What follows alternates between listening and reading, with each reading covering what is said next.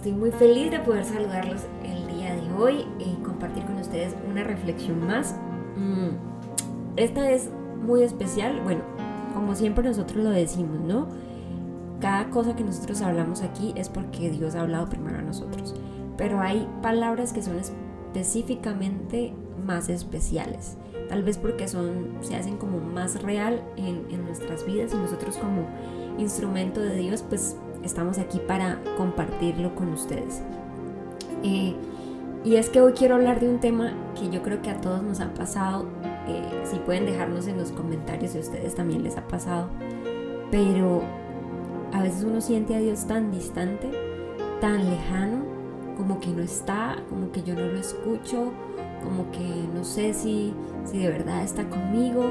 Empiezo a poner en duda eh, sus promesas, sus, las cosas que él ha dicho. Eh, ah, no sé, como que nada fluye y uno siente a Dios muy, muy lejos y uno no puede escucharlo. Así me siento yo en estos momentos y Dios ha, venido hablando en mi vida y me dice, bueno, hay varias cosas y hay varias situaciones que permiten que esto pase, que sintamos a Dios tan lejano, aparte pues de las circunstancias de la vida, ¿no? Y quiero nombrar algunas de estas características que Dios ha hablado en mi corazón eh, para que entendamos y podamos eh, analizar y pensar cuál de esas características de pronto está en nosotros y necesitamos como deshacernos de ella. Primero yo creo que una de las más importantes es el orgullo. Cuando creemos que no necesitamos a Dios, cuando queremos manejar las cosas a nuestra manera, a mi ritmo, a mi forma, eso me impide que Dios, yo escuchar a Dios.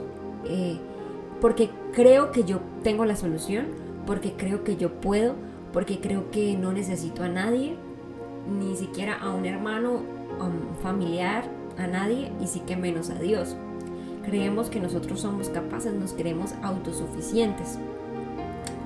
Y hay algo que me impacta y es que la palabra vemos que Dios muestra su amor a los pecadores, dice que Él va tras la oveja perdida, y, Él muestra tanta misericordia a los pecadores, pero de los orgullosos habla algo muy, muy fuerte. Y quiero que lo leamos juntos. Está en el Salmo 138.8. En la versión que yo estoy leyendo es la versión Nueva Traducción Viviente. Y dice, aunque el Señor es grande, se ocupa de los humildes, pero se mantiene distante de los orgullosos. Hay otra versión que dice, al orgulloso mira de lejos. ¡Wow! Dios busca al pecador, ama al pecador, y tiene misericordia del pecador, pero al orgulloso mira de lejos. Y a veces se nos olvida y a veces nos creemos autosuficientes y a veces creemos que podemos con toda, que solos es mejor, que no necesito ayuda de nadie. Y eso impide que yo pueda escuchar a Dios. Y eso impide que yo pueda ver la misericordia de Dios yo pueda ver las cosas buenas que Dios me da y me enfoco entonces en lo que no tengo. Esa es una de las características. Yo me pregunto por qué nos cuesta tanto mostrar, mostrarnos vulnerables. ¿Por qué no como que es tan difícil mostrar que necesitamos ayuda? Que no somos perfectos ni que todo el tiempo las cosas van bien. Yo creo que esta es una de las cosas que más daño hacen los matrimonios cristianos y es que por mostrar perfección, por tratar de mostrar de que no, en nuestro matrimonio todo fluye, todo es súper bueno, hay oculto orgullo. ¿Por qué? Porque queremos mostrarle a la gente algo que no es real. Todos los matrimonios necesitamos ayuda, todos los matrimonios pasamos por crisis, todos los matrimonios necesitamos de la mano de Dios, de la misericordia de Dios. Entonces, ¿cómo vamos a poder recibir ayuda si ni siquiera primero aceptamos que la necesitamos, si ni siquiera somos conscientes de que necesitamos ayuda? ¿Cómo vamos a poder ver el poder de Dios si siempre creo que puedo solo? ¿Cómo voy a poder ver a Dios manifestarse en mi vida, en mis problemas, en mis circunstancias, si siempre creo que yo puedo solo, que lo puedo manejar? Entonces necesitamos empezar a dejar el orgullo a un lado. Muestra tu vulnerabilidad, Tú no puedes solo. Dios pone personas a nuestro alrededor para que nos ayuden, para que pongan una mano amiga, para que nos alienten, para que oren por nosotros. A veces lo único que necesitamos es, por favor, ora por mí. No me siento bien, no estoy bien, no me siento animado, no, mm, las cosas no me fluyen, por favor, ayúdame a orar. Aunque sea eso, pero nos cuesta muchas veces. Otra característica que, no nos permite escuchar a Dios o, o como que hace que Dios se muestre lejano es la amargura. Cuando nos ferramos a la amargura, al resentimiento, a la rabia, al dolor, se nos hace mucho más difícil confiar en Dios, escucharlo, sentirlo cerca, porque nuestro corazón se ha endurecido, se ha enfriado, porque nos hemos puesto a la defensiva, porque nos lastimaron tanto, alguien nos traicionó, alguien nos lastimó, alguien hizo algo que no está bien y nuestro corazón lo que hace es cerrarse y ponerse a la defensiva, incluso con Dios. A veces culpamos a Dios de las cosas que nos hacen los demás. Dios, pero si tú existes, ¿por qué permitiste que esta persona me hiciera esto, me lastimara así? Yo le he preguntado, Dios, si yo soy tan importante para ti, ¿por qué permitiste que, esta persona me hiciera tanto daño. Y eso lo que va haciendo es que vamos endureciendo nuestro corazón. Vamos como que cerrándolo poco a poco, poco a poco. Y es muy difícil que Dios entre allí. Es muy difícil que Dios eh, se manifieste si nosotros tenemos el corazón tan endurecido.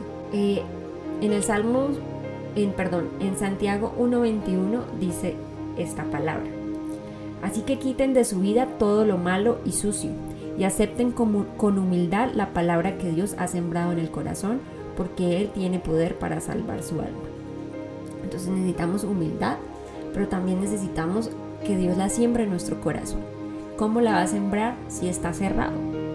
¿Cómo va a sembrar eh, la palabra? ¿Cómo, si, si cargamos con lo malo y lo sucio de la amargura, de la rabia, de la frustración?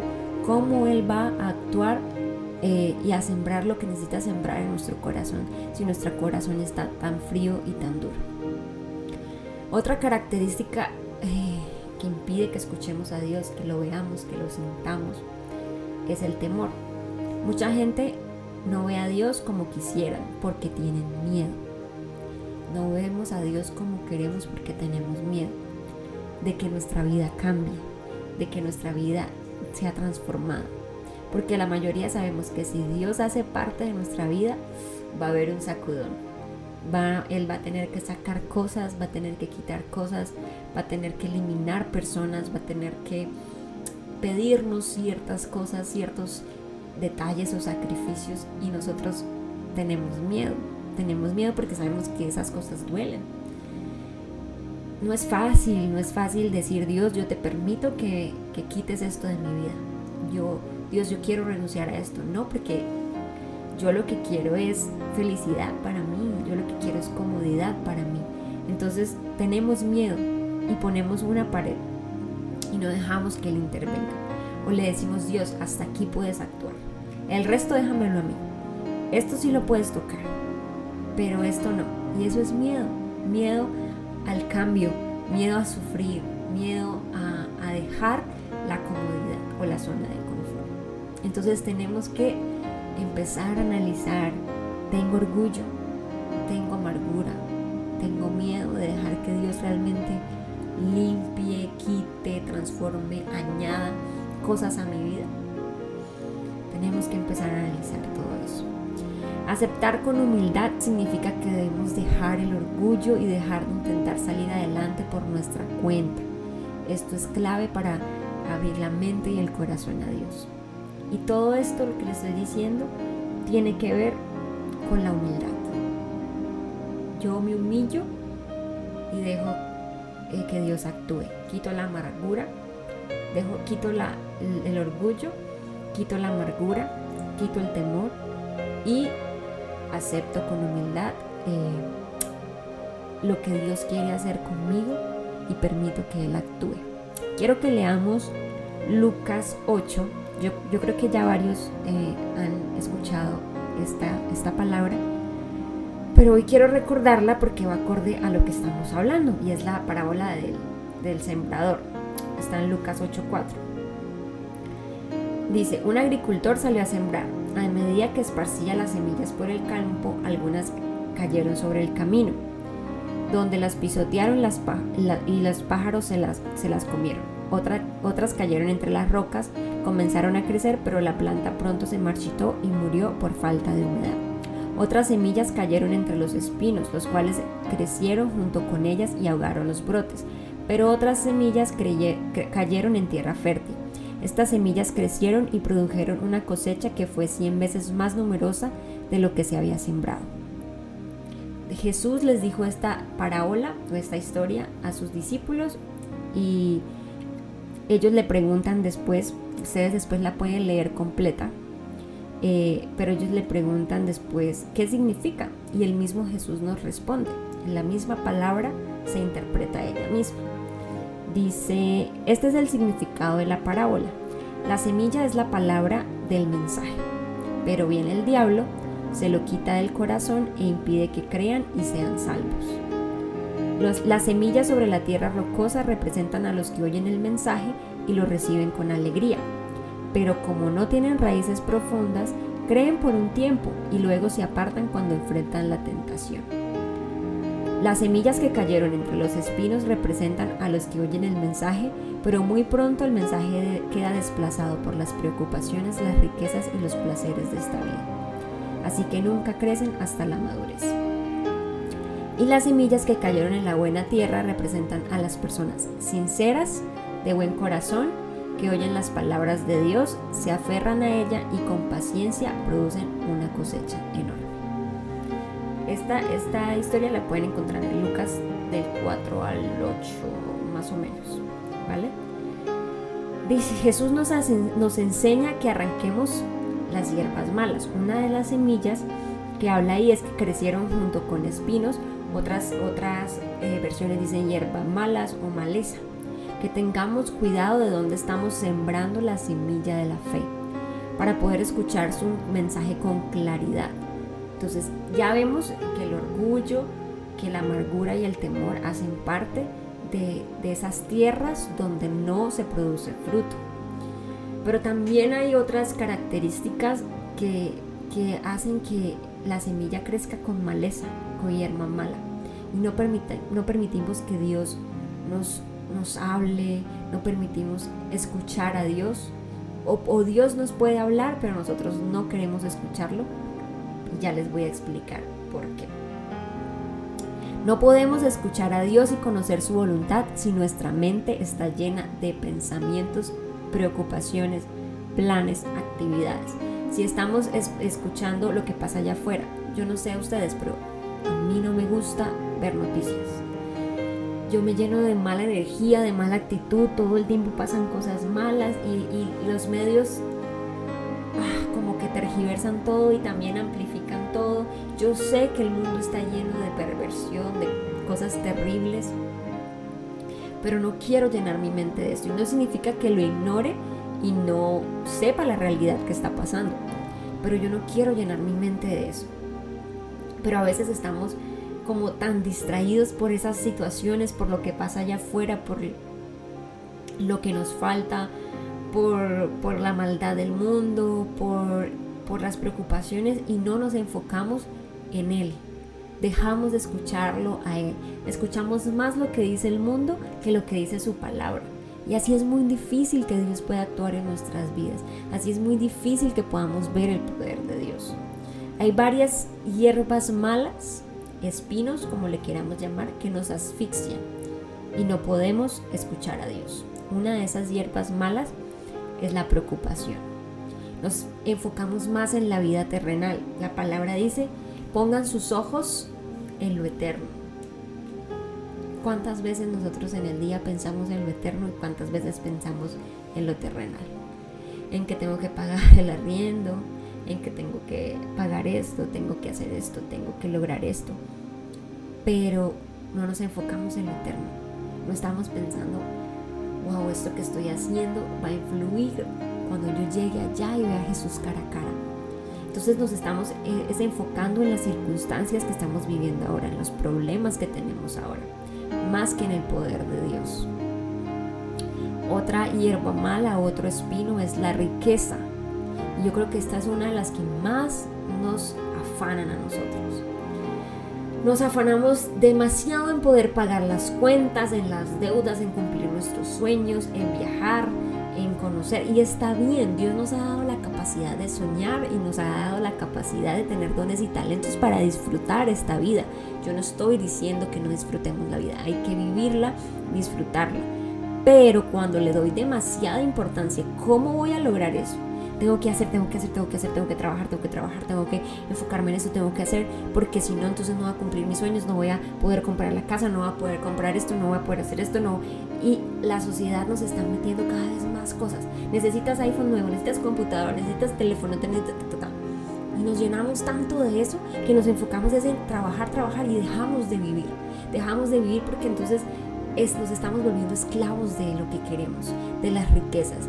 Entonces no, no vivimos, ¿cómo es? Vivimos es para trabajar y no lo disfrutamos y no lo gozamos. ¿Por qué? Porque estamos enfocados en esto. Y esta es una hierba muy mala. Otra hierba mala es el placer.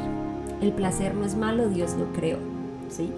Eh, pero cuando estamos pensando solo en nosotros mismos, cuando estamos pensando en yo quiero, necesito, esto me hace feliz. Y ahorita la sociedad nos vende eso, o sea, sé feliz, busca tu felicidad, tú eres lo que más importa. Y sí, obviamente hay que amarnos a nosotros mismos, pero cuando le damos demasiada importancia a eso, desenfocamos nuestra mirada y no podemos escucharlo a Él y los planes que Él tiene para nosotros. Dios tiene planes tan impresionantes con cada uno de ustedes, Dios tiene planes tan impresionantes conmigo que yo no me puedo dejar desviar solo por mi placer o solo por lo que yo creo que Dios puede hacer. A mí me da risa porque yo tengo ciertas eh, como expectativas, ¿no? Entonces yo digo, bueno, vamos a hacer esto y vamos a hacer esto y cuando hagamos esto, entonces vamos a lograr esto y vamos a, sobre todo las personas que tenemos emprendimientos, nos proyectamos, ¿no? Es, es bueno proyectarse, pero nos frustramos cuando esas proyecciones no se cumplen y a veces no dejamos actuar a Dios de la manera que Él quiere porque nosotros ya le estamos diciendo a Dios, yo quiero que actúes así, que hagas esto así, primero así, luego cumple esto, luego haz esto y luego esto. Y Dios no tiene libertad para poder sorprendernos. Y esas cosas lo que, lo que hacen es que nosotros no lo escuchemos, no lo veamos, no podamos ver su poder. Y sabes que es algo muy, muy curioso, que la hierba mala no se cultiva. O sea, no es que tú eh, digas, cuando vas a sembrar algo tú digas, uy, a propósito voy a sembrar esta hierbita mala para que crezca. La hierba mala es automática, crece sola. La maleza es un símbolo de abandono. Cuando no se poda, cuando no se cuida, empieza a crecer. Si tú tienes un jardín, de pronto las personas que tienen jardín o pasto y eso, y cuando no se empieza a, a podar, a limpiar, a cuidar, empieza a crecer hierba mala y no la sembramos. Empieza a crecer solita. ¿Por qué? Porque no le dimos la atención necesaria. Y esto pasa con nuestra vida espiritual. Cuando esas hierbas malas empiezan a crecer, orgullo, amargura, temor, preocupación, em, riquezas, placer, es porque estamos descuidando nuestra vida espiritual. Y esto no significa que Dios deje de amarte, eso tenlo claro. Dios no te va a dejar de amar nunca, nunca, nunca, nunca, nunca. Pero nosotros mismos nos estamos alejando de Él y de su voluntad, de su amor, de su propósito. Nosotros mismos estamos como encerrándonos en una cajita así y no quiero escuchar, no quiero ver, sin querer. ¿Sí? O sea, porque la hierba mala crece sola. Sin querer vamos abandonando nuestra vida espiritual, no oramos, no leemos su palabra, no nos eh, no compartimos con gente, no tenemos un tiempo donde nos unimos con familia y adoramos y buscamos su presencia. Qué importante es llenarnos de cosas de Dios. Qué importante es que tú escuches mensajes como estos, que llenes tu vida espiritual de Dios, que empieces a enfocar tu mente en Él, en el Rey de Reyes, en el Señor de Señores, en el que puede hacerlo todo, el que puede hacer posible lo imposible. Qué importante es que nos enfoquemos en sus promesas y no tanto en nuestras circunstancias, no tanto en nuestras propias necesidades. Necesitamos un tiempo de quietud y de entender cuáles cosas en nuestra vida no nos están permitiendo escuchar a Dios. no nos está permitiendo conocer su voluntad, su propósito. Ay, así que esa es la invitación para hoy. Haz un pare y pídele al Espíritu Santo que te muestre qué cosas. Yo sé que hay muchas más, pero estas son las que Dios ha hablado en mi corazón. ¿Qué cosas de estas o qué otra cosa hay en tu vida que no nos está pidiendo, no nos está permitiendo escucharlo? Nos está impidiendo ver su amor inagotable. Vamos a orar. Ay, papito Dios, gracias, gracias por hablarnos, Señor, gracias por hablar a mi corazón, a mi vida, Señor. Yo sé que tú estás presente en todo el tiempo, pero soy yo la que ha permitido que hierba mala crezca, Señor, junto a mi fe. Yo te pido que quites el orgullo, Dios, de creer que puedo sola. Yo te pido que quites la amargura de mi corazón, ayúdame a perdonar a aquel que me ha hecho daño, Dios. Quita el temor de mi corazón, Dios. Sigue trabajando en mí, aunque duele. Sigue trabajando, Señor, en mí para poder ver tu voluntad, papá. Quita las preocupaciones, Señor, que yo no me enfoque en lo que me falta, sino que me enfoque en lo que tengo y en lo que me has dado. Quita, Señor, el deseo de riqueza solo para poder satisfacer los deseos terrenales, Señor. Y enséñame mejor a dar más, Señor, porque debo enfocarme más en las cosas de arriba. Quita, Señor, el querer pensar solo en mi propio placer, en lo que yo quiero, en lo que yo necesito, Señor. Y ayúdame a enfocar más, enfocarme más en las necesidades de las personas y en lo que tú quieres, Señor, y en lo que te hace feliz. Ayúdame, Señor, Necesito hacer un par y respirar, Señor, para que tú me muestres lo que quieres hacer, Señor. Te necesito, papá, te necesitamos. Dejamos esta semana en tus manos. Glorifícate, Señor, por favor. Tú sabes lo que necesitamos, Dios. Tú eres nuestro proveedor, nuestro sustento, nuestra paz en medio de la tormenta, Señor. Gracias por escucharnos e inclinar tu oído a nosotros. En el nombre de Jesús, Amén y amén.